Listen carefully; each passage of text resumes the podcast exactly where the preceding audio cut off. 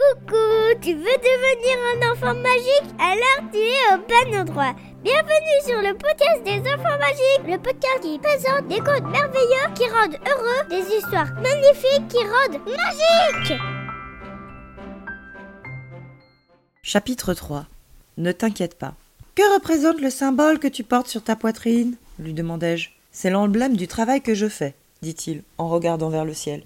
Sais-tu, poursuivit-il, que tout près d'ici, sur une planète proche de l'étoile de Sirius, il y a des plages de couleur violette. Elles sont vraiment magnifiques. Si seulement tu pouvais voir un coucher de soleil avec ces deux soleils gigantesques. Tu voyages à la vitesse de la lumière? Ma question lui parut très drôle. Si je voyageais aussi lentement que ça, je serais un très vieil homme avant même d'arriver ici. Mais alors, à quelle vitesse voyages-tu? On ne voyage pas, on se localise. Quoi?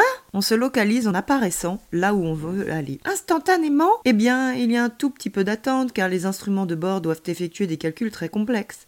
Mais pour te donner une idée, aller d'un bout de la galaxie à l'autre prendrait... Il détacha alors sa calculette de sa ceinture et pianota sur des touches. D'après votre façon de mesurer le temps, environ une heure et demie. Et pour aller d'une galaxie à une autre, là, il faut compter plusieurs heures. Waouh Mais comment fais-tu ça? Peux-tu expliquer à un bébé pourquoi deux et deux font quatre? Eh bien non Je ne le sais même pas moi-même. Eh bien, moi non plus. Je ne peux pas t'expliquer les lois qui régissent la contraction et la courbure de l'espace-temps, et d'ailleurs, ce n'est pas très important. Regarde comme ces petits oiseaux glissent sur le sable. On dirait qu'ils font du patin. Quelle merveille Ami observait un groupe d'oiseaux qui couraient sur la plage, attrapant des aliments que les vagues déposaient sur le sable. Je réalisais soudain qu'il était tard. Hé Il faut que j'y aille Ma grand-mère Oh, elle dort Mais je suis préoccupée Préoccupée C'est idiot Pourquoi? Bah, pré signifie avant deux. Je ne me préoccupe pas, je m'occupe. Je ne te comprends pas, ami. Tu imagines des problèmes qui ne se sont pas encore produits et qui ne se produiront sans doute jamais. Profite du présent. La vie est courte. Si un vrai problème apparaît, alors occupe-toi de le résoudre. Tu trouverais ça normal que l'on se préoccupe en imaginant qu'une vague gigantesque pourrait venir nous tomber dessus et nous emporter? Ce serait idiot de ne pas profiter du moment présent et de cette si belle nuit, non? Regarde ces oiseaux qui courent sans se préoccuper de quoi que ce soit. Ce serait dommage de perdre ce moment pour quelque chose qui n'existe même pas. Mais ma grand-mère, elle, elle existe Oui, elle existe, mais en ce moment, elle n'a aucun problème. Et ce moment présent n'existe-t-il pas lui aussi? Mais je suis préoccupée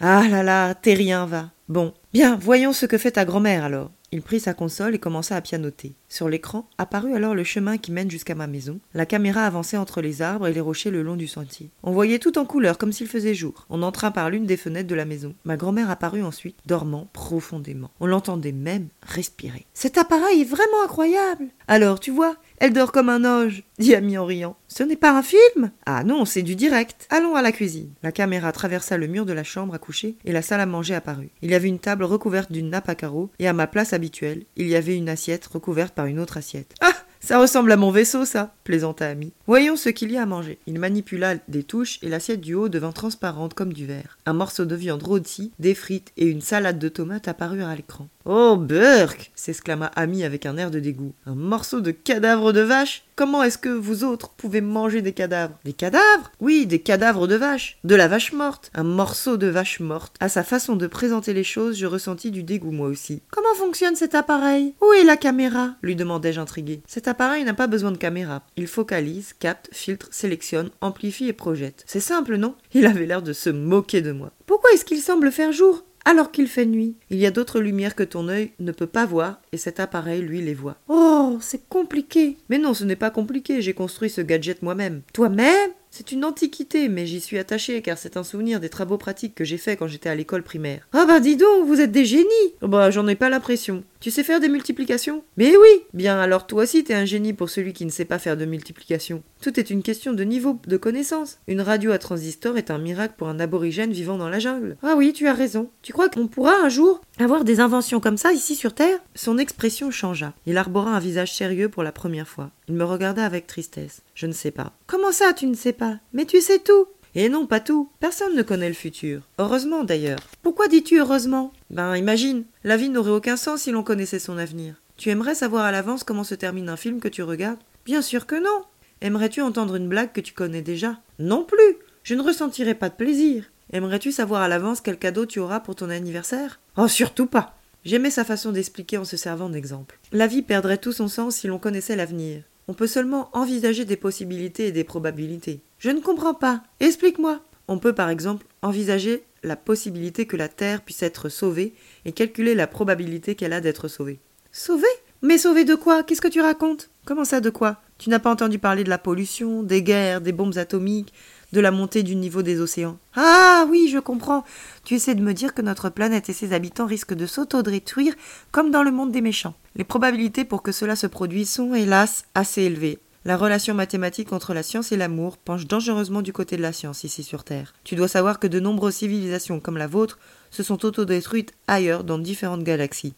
Et là, vous êtes à un tournant dangereux. Je ressentis alors de la peur. Je n'avais jamais pensé sérieusement à la possibilité d'une troisième guerre mondiale ou à d'autres catastrophes. Je restai songeur pendant un bon moment, réfléchissant à la question.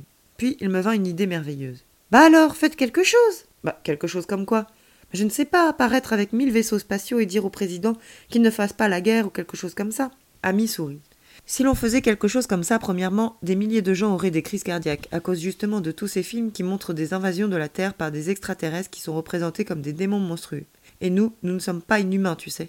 On n'a pas du tout envie de provoquer ça. Deuxièmement, si l'on ordonnait de transformer leurs armes en simples outils, ils penseraient que c'est une stratégie extraterrestre pour les désarmer et les affaiblir, une astuce afin de pouvoir envahir la Terre et dominer la planète. Troisièmement, en admettant qu'ils comprennent que nous sommes inoffensifs, ils n'abandonneraient quand même jamais leurs âmes.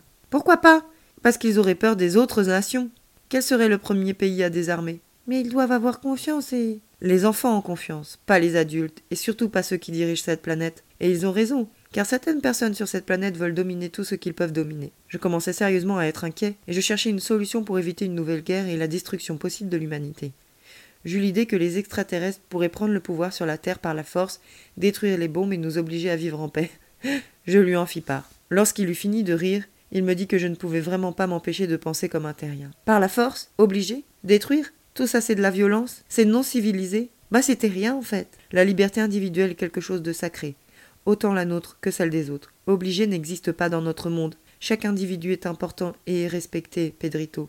Or, t'es par la force, obligé, détruire, sont des formes de violence, mot qui vient de violer, violer la loi de l'univers. Alors vous ne faites pas la guerre? J'avais à peine terminé ma question que je me sentis bête de l'avoir posée. Ami me regarda affectueusement, posa sa main sur mon épaule et dit Nous ne faisons pas la guerre, parce que nous avons conscience de Dieu, parce que nous croyons en Dieu. Sa réponse me surprit beaucoup. Moi aussi je crois en Dieu, mais ces temps-ci, j'ai surtout eu l'impression que seuls les curés de mon école croyaient encore en Dieu, ou alors les gens n'ayant pas beaucoup d'instruction, car j'ai un oncle qui est physicien nucléaire et qui m'a dit que l'intelligence a tué Dieu. Ton oncle est un imbécile ignorant, me dit Ami après avoir perçu mes pensées. Eh bien, je n'en ai pas l'impression. Il est considéré comme l'un des hommes les plus intelligents de mon pays.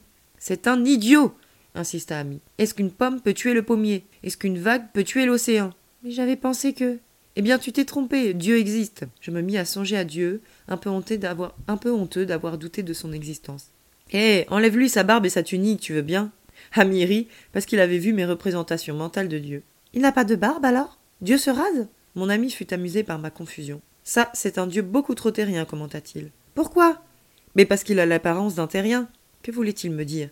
Que les extraterrestres n'ont pas une apparence humaine? Mais comment ça? Tu m'as dit que les êtres des autres planètes n'ont pas une apparence étrange ou monstrueuse.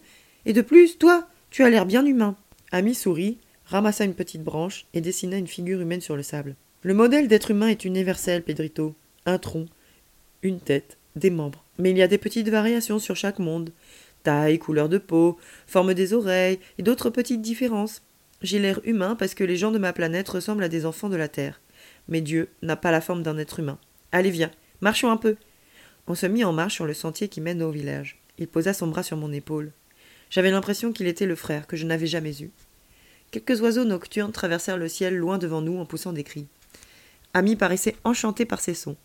Il inspira l'air marin et dit Dieu n'a pas une apparence humaine. Son visage brillait dans la nuit tandis qu'il parlait du Créateur. Dieu n'est pas une forme ou une personne comme toi et moi, mais un état d'être, où l'on est relié à la source de toute vie, qui a créé toute la vie. La source de toute vie est une forme de vie infinie, faite de pure énergie créatrice, et surtout de pur amour. Ah bon? Il disait cela d'une si belle façon qu'il réussit à m'émouvoir. Et c'est pour cela que l'univers est beau, bon et merveilleux. Je pensais alors aux êtres primitifs dont il m'avait parlé et aux gens mauvais sur cette planète. Et les méchants alors? Un jour ils deviendront bons, me répondit Ami. Il aurait été préférable qu'ils naissent bons dès le départ, de telle sorte qu'il n'y aurait rien de mal nulle part. Si l'on ne connaissait pas l'existence du mal, comment pourrait-on apprécier ce qui est bon? Comment pourrait-on lui accorder de la valeur? demanda Ami. Ah, je ne comprends pas bien. Ça ne te paraît pas merveilleux de pouvoir regarder, de voir Je ne sais pas, je n'y ai jamais pensé. Je crois, oui. Si tu étais né aveugle à la naissance, et que soudainement tu te mettais à voir, alors ça te paraîtrait merveilleux de voir, n'est-ce pas?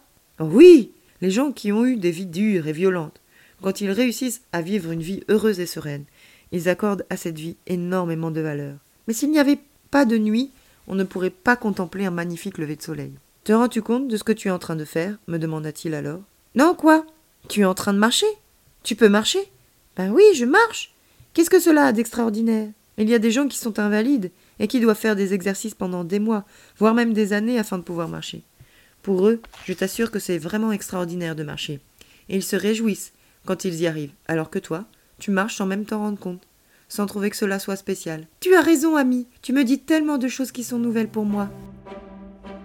Merci pour ton écoute. Si votre te plaît, envoie-lui tout plein d'étoiles pour qu'elle diffuse sa lumière dans le corps de tous les enfants magiques de la Terre.